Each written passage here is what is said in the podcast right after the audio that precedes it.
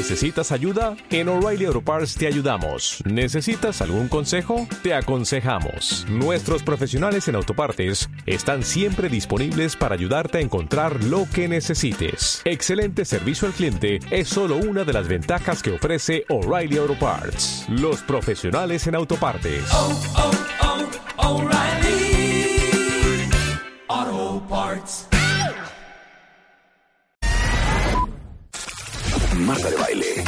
Solo por W Radio 96.9. Marta de Baile. Estamos de vuelta.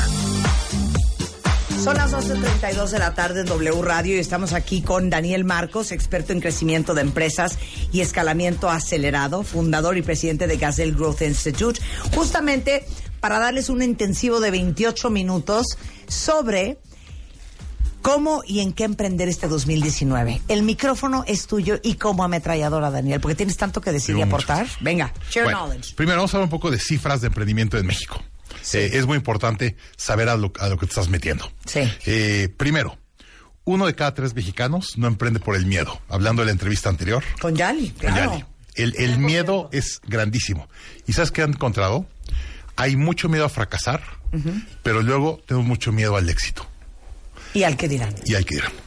Es impresionante en México si empieza a sobresalir los mexicanos que le llamamos y hay gente que tiene miedo a eso. Y entonces no se avienta por miedo a que le vaya mal o no se avienta por miedo a que le vaya bien. Y no vamos a darles un y discurso sobre el miedo. tal. Pero eso es importantísimo. Con miedo, pero háganlo. Pero ahora sí vamos a, a números reales en ventas. ¿no? Venga. 75% de los emprendedores que emprende cierra en menos de dos años. Y luego, ahí les va las- la que más me duele. 66% de los emprendedores en México nunca facturan más de 500 mil pesos al año. Y luego, 80% nunca vende más de un millón de pesos al año y 96 menos de 10 millones de pesos al año. Nunca. Entonces, ¿qué quiere decir? Son emprendedores que ganarían mucho más y tener una mejor calidad de vida si fueran empleados. Claro. Entonces, Es que una cosa es ser emprendedor y otra cosa es dar el, salto a ser empresario. empresario. Y es otra cosa completamente Sí, diferente. totalmente. La gente que empieza con la idea de que va a querer ser empresario y se queda emprendedor 20 años, le hubiera dado mucho mejor siendo empleado. Porque no se avientan bien. Y entonces se quedan ahí medio titubeando, la empresa factura 500 mil pesos, 500 mil pesos, se te van 500 en gastos, te quedas con 50 y viven así durante 5, 10, 20 años, ¿no? Entonces es bien importante, si te vas a aventar a ser emprendedor, que te avientes con todo, que quemes las, los barcos y te avientes de lleno, porque si no, no la vas a sacar. Bueno, ahora vamos a platicar de 10 tips para emprendedores nuevos para que sí sean exitosos. Ok. ¿Ok? Primero, educarte. Creemos que sabemos todo. Y como emprendedores, la realidad es que no sabemos nada. Entonces tienes que llegar con la mentalidad de decir, yo no sé nada, todos los problemas o oportunidades que puedo llegar a tener en mi negocio, alguien ya los tuvo, ya escribió un libro, ya hizo un curso, ya Sí. tiene algo y voy a seguir sus pasos. Y entonces es súper importante venir con una mentalidad de aprendiz. Yo lo traduzco diciendo, es importantísimo saber que no sabes. De hecho, un coach con el que trabajé el otro día me dijo, yo no trabajo con emprendedores de primera vez. Y le digo, ¿por qué no? Me dijo, porque ellos no saben lo que no saben. Exacto. Y digo, ¿a qué te refieres? claro. Y me dice, ellos creen que saben todo. Claro. Y hasta que no has sido emprendedor varios años o una o dos veces, no sabes lo que no sabes. Y hasta que no sepas lo que no sabes, no vas a poder aprender lo que necesitas aprender. Muy, muy cierto. Y ahí les va lo más importante. El escalamiento de negocios, primero es mental antes de que sea físico. O sea, tienes que poderlo visualizar y entender antes de poder ejecutarlo. Y si no lo sabes ni visualizar ni entender porque no lo puedes aprender de nadie, no jala. No Sí, Entonces, ese sentido, claro. empezar por educación. Castillos en el aire, Castillos mira el aire. todo mundo, claro. Yo fui muy mal estudiante universitario, si le quieres llamar, y en preparatoria, porque era joven y decía, no, yo sé hace todo y no me enseñar nada y tal. Y cuando hice mi primera empresa, fue lo más difícil que he hecho en mi vida y no humillante, pero, pero te baja a tu qué- realidad. Pero qué tal vendiste, chiquito. Muy bien, pero después de, después de varios años de muchos pleitos. Es un emprendedor muy exitoso. después de, varios golpes y muchas noches que dormí en la oficina. Y aquí viene otra que interesante.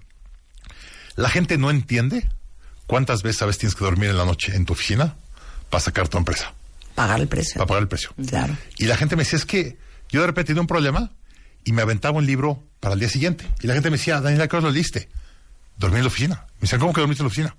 Me quedé en la oficina hasta las 4 o 5 de la mañana leyendo y haciendo el plan de lo que iba a hacer al día siguiente. Me iba a mi casa, me bañaba, le daba un beso a mi esposa y me regresaba a la oficina. Y eso una vez a la semana durante tres o cuatro años. Eso es normal. O sea, realmente si quieres ser emprendedor y no estás dispuesto a hacer eso, no te hagas emprendedor. Saca Claro. la cartera y paga. Y paga el precio de ser Exacto, emprendedor. claro. Entonces, muy importante, si quieres pasar lo menos doloroso de ser emprendedor, aprende. Edúcate. Segundo, comprender tu nicho y ventaja competitiva. Y me asusta la cantidad de emprendedores que van por el mundo pensando que porque le echan muchas ganas, la van a sacar. Claro. En el emprendimiento, no, las ganas no son suficientes. Tienes que realmente saber qué valor le das a tu cliente, que digamos tu cliente eh, perfecto, y cómo le vas a, qué tienes tú diferente al mercado. Claro. Porque si llegas con una oferta igual, hay demasiada competencia, no lo vas a poder sacar. Entonces, por favor, encuentren su eh, ventaja competitiva. Nosotros llamamos un factor X, que te dé al menos 10 veces la ventaja competitiva del mercado. Y te voy a poner un ejemplo. A ver. Eh, ¿Se acuerdan eh, Blockbuster? Que de Ajá. repente entró y se comió el mundo. Sí. En ese momento una película de Betamax o VHS te costaba, una película de éxito, te costaba 60 dólares. A ellos hicieron un acuerdo en comprarla en 6 dólares comparado con el mercado. Entonces tú comprabas, ellos compraban a 6, todos compramos a 60, se llevaron el mercado. Tenían 10 veces la ventaja del mercado. Entonces la gente me dice, oye, ¿cómo le hace a alguien para ser tan exitoso? Y le digo, porque antes de haberse aventado a ser un emprendedor, tenían una ventaja competitiva que sabían que les iba a dar 10 veces la ventaja del mercado. Claro. Entonces, no te avientes a ser emprendedor, necesitas una ventaja competitiva importante. Claro. El que le eches muchas ganas. Todas las o- ventajas competitivas son cuantificables. La mayoría, no, no necesariamente, no, no todas. Este, pero la gente cree que echarle muchas ganas es ventaja competitiva. O, es que voy a vender Yo voy más a poner un más- ejemplo. Cuando lanzamos la revista Moa Cuentavientes, que es algo cercano a ustedes hace cinco años, eh, en una industria de papel que venía para abajo, ¿cuál era nuestra ventaja competitiva en nuestra mente? ¿Cuál era? Que no había una sola revista de autoayuda en el país que hablara de manera inteligente sobre los temas que nos pueden y nos atañen a todos. Y, y te doy otra, Sí. una Marta atrás. Sí, No, bueno, no, es, es, es muy importante Claro. cómo has Claro. usado tu marca Bien capitalizado. capitalizado en una revista. Y es una gran ventaja competitiva. Claro. Eh, hay, que, hay, que, hay que aceptarlo como Sí, sí, estamos. sí, yo no podía Pero- decir 60 sobre 10 mm, por Pero es 3 cierto. menos 5 que llevábamos, pero ¿cuáles son las ventajas competitivas no cuantificables? No sé si te acuerdas la primera vez que tú y yo nos conocimos. El día que te conocí fue una de a cenar a tu casa. Y venías del trabajo y me platicaste de un cliente que estaba enojado porque sus anuncios no convertían. Y te dije, a ver, ¿tú qué harías? Y me diste una clase de mercadotecnia. y me, dej- me dejaste blanco. Me acuerdo que me fui a mi casa y dije, Voy a Wow. esto. esta mujer le entiende a lo que realmente quiere el usuario. Y eso es lo que has puesto en tus revistas. Esa es nuestra ventaja competitiva, 100%. cuentavientes. Ustedes y yo juntos. Oye, es que, ¿cuántos años llevas en radio? 32. Hablando con la gente todo el día. Claro. Ocho horas al día. Eso es lo que decimos. Nosotros somos un estudio de mercado Sí. 24 por 7. Y eso lo has llevado a las revistas y a las propiedades que has creado. Y eso es una ventaja competitiva muy grande. Ok. Eh, tercero, estrategia. Haz una estrategia buena. Ay, es que a mí dices estrategia y me dan náuseas, ganas de vomitar y ganas de llorar. No sabes cuántos emprendedores con los que trabajamos. Digo, oye, ¿cuál es tu estrategia? ¿De qué? ¿De qué? y digo, a ver, ¿Como toqueante a qué? a ver, ¿quién es tu cliente perfecto? ¿Qué le vas a vender? ¿Cuál es tu ventaja competitiva? ¿Cuál es tu promesa de marca? ¿Cuál es tu sueño a largo plazo? ¿Cómo te vas a dar a conocer? Sí. No, es que le echo muchas ganas. Dijo, so what? ¿No? O es que, oye, espérame tantito. Tienes que tener una estrategia clara que puedas expresar para poder ejecutar correctamente. Y ahí te va cómo la puedes probar. Pregúntale a tus empleados cuál es la estrategia del negocio. Esa es la mejor clave. Si tus empleados no la pueden expresar claramente en una frase, no tienes estrategia. Entonces tienes que tener una estrategia clara y sencilla y sobrecomunicarte con tus empleados, Claro. para que ellos se puedan sobrecomunicar con tus clientes. Claro. Entonces, súper importante hacer una estrategia y pensarla. Y la verdad, como emprendedor nos da flojera. Pensar y sentarte, hacer eh, papelitos y como... Claro. Es horrible, totalmente Claro. de acuerdo. Pero si no tienes una estrategia correcta, no. Mí- la que sigue les va a doler en el alma. Pero antes de esa, hay una herramienta que se llama Business Model Canvas, que te obliga a hacerte las preguntas correctas para hacer un, un plan de negocios. Business Model Canvas. Canvas Ahorita se los posteo. Y el One Page Plan de Ok. Gazelles. Esos dos, yo no empiezo una empresa Y One Page Plan. si no esas dos. Ok. Una herramienta, perdón, para la anterior, para que conozcas a tu, a tu nicho y venta competitiva. Hay uno que se llama mapa de empatía. Vete al Google y pon mapa de empatía. Y te explica que entiendas a tu usuario empáticamente. Bien. Entonces, a ver, lo que digo es, no saben la cantidad de horas que nos hemos pasado con esas herramientitas y las ponemos en el pizarrón y les dedicamos horas y ponemos y las hacemos cada tres o cuatro meses hasta que nos salgan. Entonces, bueno, la cuarta. Busca fuentes eh, para siempre tener efectivo. Y aquí me asombra, un día platicé con unos emprendedores que me hablaron y me dijeron, oye, es que ya lanzamos nuestra app en el App Store. Y le digo, ¿y? Me dijo, que ahora ya no sabemos qué hacer. Y le digo, bueno, ¿y cuánto dinero tienes para mercadotecnia y para crecerla? ¿Y cuál es tu estrategia para crecer tu marca? No, pues levantamos 50 mil dólares de unos inversionistas amigos y nos gastamos los 50 mil dólares en hacer la, la app. Y le digo, ¿y tú crees que la vas a subir al App Store y se va a vender? Sí, claro. ¿dónde Y dicen, es que hemos leído tantas historias de apps que se van virales, que dijimos el día que sacamos nuestra app, se va a ir viral. No, güey, ¿de Y nos gastamos todo nuestro dinero. Cállate la trompa. Y entonces tenían una app en el mercado, sin estrategia, sin plan de comunicación, nadie sin dinero de mercadotecnia, nada. Claro. Y esperaban que viralmente iba a crecer. Le iban a anunciar en las redes sociales y iba a vender. Entonces siempre tienen modelos de efectivo. Ahí hay un, un profesor de, de la Universidad de Londres, de London Business School, que se llama John Mullins, que escribió un libro que se llama The Customer Funded Business. Cómo financiar tu negocio con tus clientes. Como ejemplo, este, yo, cuando hice mi, Gracias. yo hice mi, mi- mi tercer negocio, eh, fracasó fuertemente, y el estrés financiero de mi negocio se lo acabé pasando a mi estrés de mi familia. Por cuando tu negocio se queda sin dinero, Claro. tu familia se queda sin dinero. Y mi mujer fue muy inteligente en esto y me dijo, Daniel, antes de que te hagas emprendedor, quiero una cuenta de banco con X cantidad de dinero, que si tu empresa se pone en crisis, tu familia no se va a poner en crisis, Claro. para empezar. Y dos, quiero una fuente de efectivo antes de que te pongas a contratar oficinas y demás. Y así me puso. Y gracias a que mi mujer me obligó a eso, armé una consultora El señor no es homeless. que me financió. No, en serio. O sea, la- eh, yo le respeto mucho que mi mujer Claro.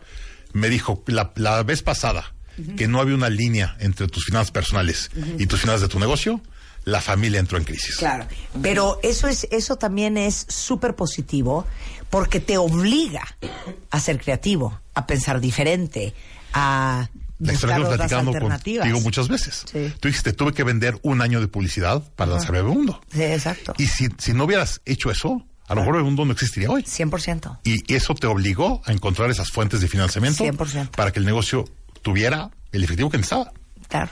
El, el, el efect- el negocio es como un bebé, un hijo, que va a necesitar dinero, escuela, educación, inversión, normal. Entonces es importante que siempre tengas fuentes de efectivo y las que más me encantan es que tu cliente te dé efectivo. Y muchos clientes están dispuestos a pagar por adelantado por hacerlo así. Ok. Claro.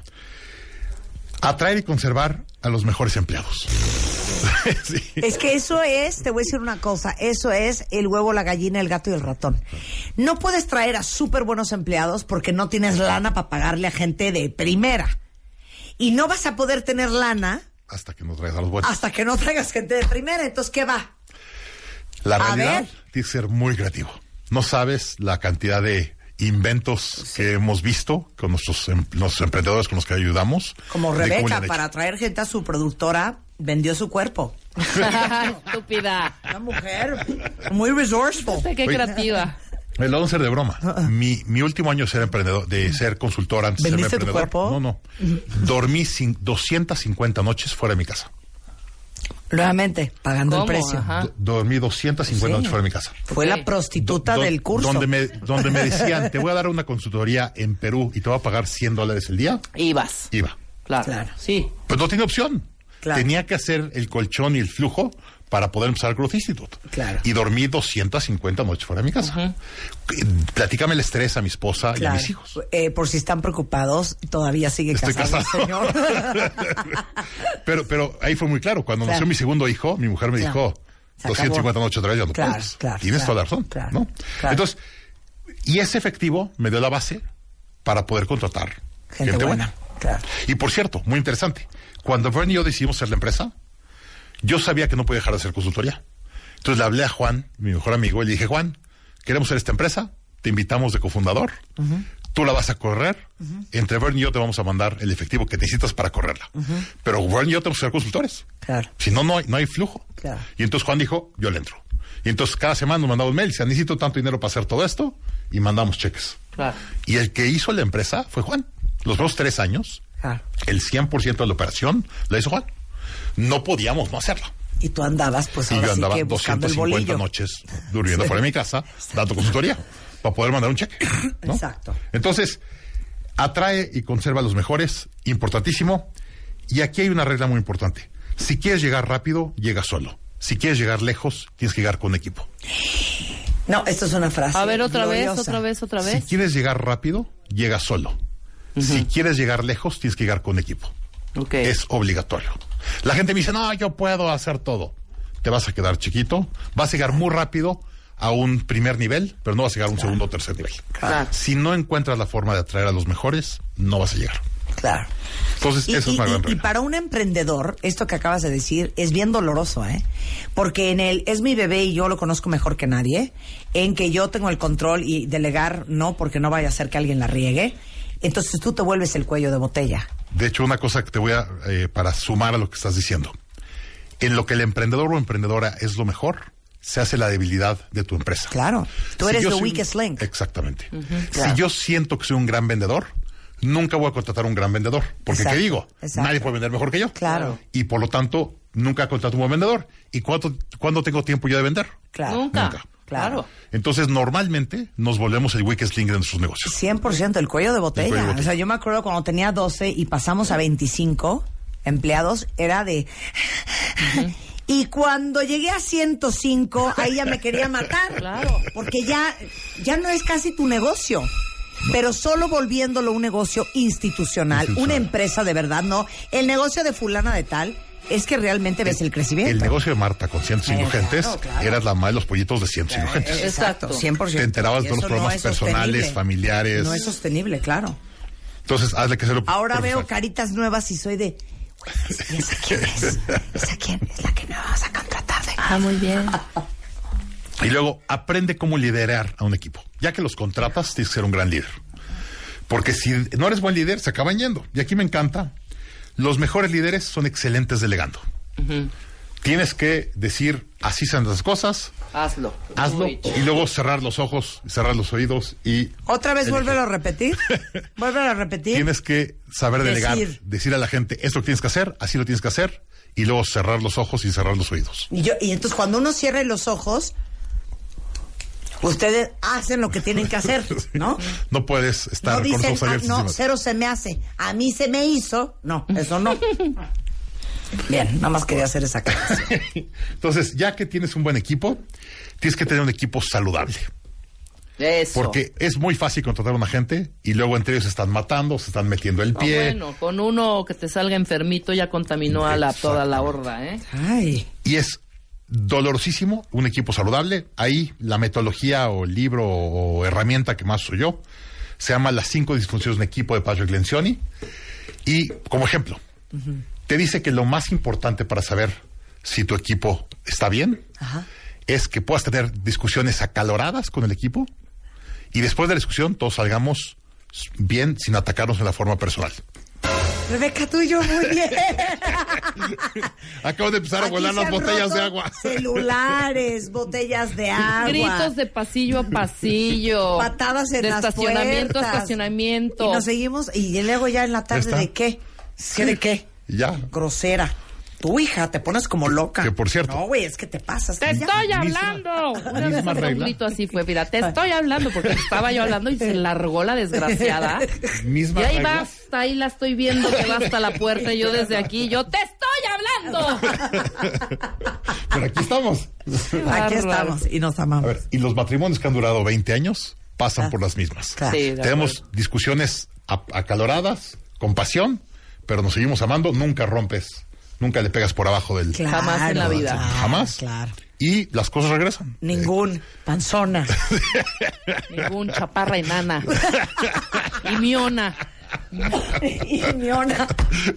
Idiotas son.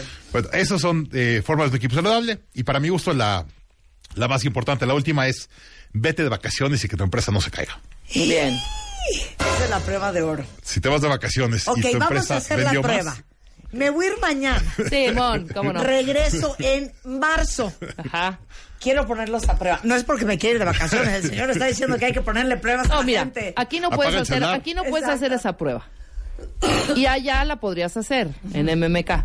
Pero desafortunadamente, como tienes que estar acá, pues no la vas a poder hacer allá. No se me hace. No, pues a mí sí se me oye, y si hace. apagamos el celular de MMK, el, Exacto. el email y ya. Exacto. Ellos funcionan bastante bien sin mí, ¿eh? Qué El bueno. Oye. mejor- el- la mejor historia de eso es eh, Tim Ferriss, escribió un libro de la, la semana de trabajo de cuatro horas. Un día se quemó este emprendedor, Ajá. se fue a Inglaterra y dijo voy a contestar email cuatro horas a la semana, una vez a la semana. Y nada más. Y regresó a su negocio cuatro meses después. El negocio facturaba el doble. Qué fregón. Colas, flautas. Puta, ahí sí que oso, porque ha de decir, puta, Ahora sí seré que yo el colas, que estoy metiendo flautas. ahí la mano negra. Pero porque muchas veces cuando se va el jefe o el patrón, empiezan, a Empiezan. florecer algunas cosas. Tiene un buen equipo. exacto. Y él Claro, dijo, es un buen equipo. Si yo estoy ahí, Ah, que no nunca estorbe. van a salir a... a- Sí, a- 100%. Y se fue. Me voy a ir. Y, y dijo, mi negocio... Señores y señoras. y dijo, mi negocio Pues no que vale lo que mi vida. MMK muy bien. Yo no quiero que regrese y dice, Rebeca Mangas en W. Ay, ¿qué pasó, güey? ¿Y Marta? Marta es nuestra invitada, ¿cómo no? Oye, ¿en qué es bueno emprender? Nos quedan dos minutitos. Dos minutos, ok. Ya me voy a, me voy a brincar las últimas tres. Eh, ¿En qué es bueno emprender? Hoy estamos viendo unas, eh, en- como lo podemos ver en la entrevista anterior, en México somos muy buenos para creatividad. Buenísimos para creatividad. El nearshoring de Estados Unidos y Canadá se está volteando a México y a Latinoamérica de una forma espectacular. ¿El qué? Nearshoring. Nearshoring. No sabes Costa cerca. lo complicado que es para en países desarrollados como Estados Unidos y Canadá subcontratar toda India. Y hoy están acostumbrados a subcontratar toda India. Ajá. Y se dieron cuenta que los latinoamericanos culturalmente somos mucho más cercanos a y somos mucho más creativos. Sí. Que los, so- en matemáticas mucho peores. Sí, sí, en algunas cosas de programación no somos. Y entonces. Pero en creatividad, y hoy el, el Internet está floreciendo en creatividad y en experiencia del usuario, y el latinoamericano es espectacular para eso. Las casas productoras de, de, de apps, de, de diseño, de video de Latinoamérica están volando todas. Tienes que saber leer las tendencias del mercado. Sí, porque aparte tienes toda la razón lo que me platicabas fuera del aire. Que todo el mundo cree que para hacer lana hoy hay que hacer tecnología. No Sí, no, hombre. Todo el mundo quiere hacer una app, todo el mundo Ajá. quiere ser bloguero, todo el mundo quiere hacer una, un software. No. Hay muchas empresas que están demandando mucho capital, digamos, intelectual creativo. Y Latinoamérica es espectacular. Oye, yo conozco a alguien que ha hecho dinerales, no me lo van a creer. ¿Haciendo qué? Chía. Ah, claro. Maca, este, ya sabes cómo esos Proteínas, superfoods, exacto. esos superfoods, chía, no sé cuánto, nopales, ávila, no sé qué, y ahora está exportando hasta China. Por todas partes. Yo ahorita estoy viviendo en Canadá y la cantidad de productos mexicanos que llegan a Canadá me asusta. Vas al supermercado y hay Todo. hileras completas de productos mexicanos. Pero Claro. hileras, marcas Entonces, mexicanas. ¿Cómo encontrar oportunidades? A ver, y aquí, y esto me pasa, eh, he tenido muchas discusiones con emprendedores eh, que llevan siendo muchos años, tienes que leer tendencias. Y la única forma de leer tendencias es leer. Yo no sabes la cantidad de horas que me paso en el internet en las noches y me voy perdiendo de un link a otro Sí, link, a otro link, a un video, te chupa la bruja, sí. Pero empiezo con una pregunta. Y la pregunta es, ¿qué se está buscando? O en, en zapatos o en lo que sea, ¿cuál es la demanda del mundo? O me trato de poner una pregunta y trato de encontrar esa respuesta. Y lo que digo es, no voy a parar antes de cuatro horas. Y que me chupe la bruja en el internet a llevarme a ver videitos, artículos, ideas. Y es impresionante lo que encuentro. Hay que saber leer tendencias. Ahora vamos a ver una ola. Imagínate que la ola va de aquí para acá. Ajá. Imagínate lo difícil que será nadar en contra de la ola. Sí. Y dificilísimo. Pero ¿qué tal ir en favor de la ola? Claro. Y la gente, como no sabe leer hacia dónde va la ola, Sí. a veces va en contra de la ola. Sí, siento que tú y yo somos del mismo vuelo y no, no sabes a lo mejor esta frase, ¿no? A ver. Pero existe un término para esa ola, se llama el tren del mame. Así es. así se vas, llama. vas en contra. Ride the train, get on, brother. Pero la verdad es mucho más difícil hacerla si vas en contra de la corriente que a favor de la corriente. Claro. Entiende la corriente. Pero la verdad, como, como emprendedores estamos tan ocupados haciendo Ajá. que nunca nos dedicamos a buscar las corrientes. Sí, pero te digo una cosa, tú tienes que aprender a ser una buena persona. Mucha gente te necesita. Mucha gente te quiere ver. Mucha gente necesita tocarte, sentirte, preguntarte, hablarte, que les resuelvas, que les enseñes. Lo hacemos mucho. Tienes que ser un hombre de servicio, güey. Sí lo no hacemos. puedes andar así por la vida. ¿Por qué crees que he dormido 250 noches fuera de mi ¿Tienes casa taller coming soon? Sí, claro. A ver. A ver, a ver, muchas gracias. A ver. Mira, vamos a, a- Tenemos un taller que se llama Scaling Up. Llevamos dando este taller durante 10 años. Eh, y ahorita, de hecho, les platico una... Escalando, scaling up. Scaling Up. Es como escalar tu negocio. Sí. Y es solo para gente que ya tiene un negocio, Ajá. que está atorado con el negocio y lo quiere escalar. Perfecto, días. Rapidísimo, nada más. Si quieres escalar tu negocio más rápido o tomar el control de tu vida con el negocio Sí. que ya tienes. Exacto. Hay que reducir el drama de la operación. Eh, el, el contrataller va a ser el dijo 12. una cosa grave, ¿eh? Reducir el, El drama, drama. de la operación. Ok. Ok, el taller lo vamos a dar 12 y 13 de febrero Ajá. en el Hotel Hyatt Regency Polanco de la Ciudad de México. Y hay obviamente descuento para los cuentavientes de Marta de Baile. Eh, es de baile el código, 10% de descuento. Eh, nos pueden llamar, eh, nuestra oficina es 55 3300 6767 o mi email, llame- escríbanme directamente, daniel arroba capitalemprendedor.com. Ahí los espero. No, la verdad, pasamos dos días de ocho horas cada día con muchos emprendedores, realmente discutiendo Claro, cómo escalar tu negocio y cómo reducir ese drama. Con el código de baile, de baile, De todo baile. junto, 10% de descuento. Pero lo más increíble es que hay un paquete VIP. Si ustedes compran el paquete VIP, después del curso pueden dormir con Daniel Marcos y platicar en la comodidad de una cama, de una sala, de una chimenea, todo lo que aprendieron ese día. Ese es el paquete VIP. Pregunten por él. Súper. Ahí los el VIP. Muchas gracias, Daniel. Gracias. Ya, neta, tienes que venir más seguido. Te lo digo Encantado. en serio. Me ya comprométete. Ya, una vez al mes. Ok, me aquí. parece muy bien. Muchas gracias. 12.59. Ay, Gracias. 12.59. Hacemos una pausa regresando. Así Vámonos. las cosas en W Radio. Gracias. Marta de Baile, solo por W Radio 96.9 en vivo.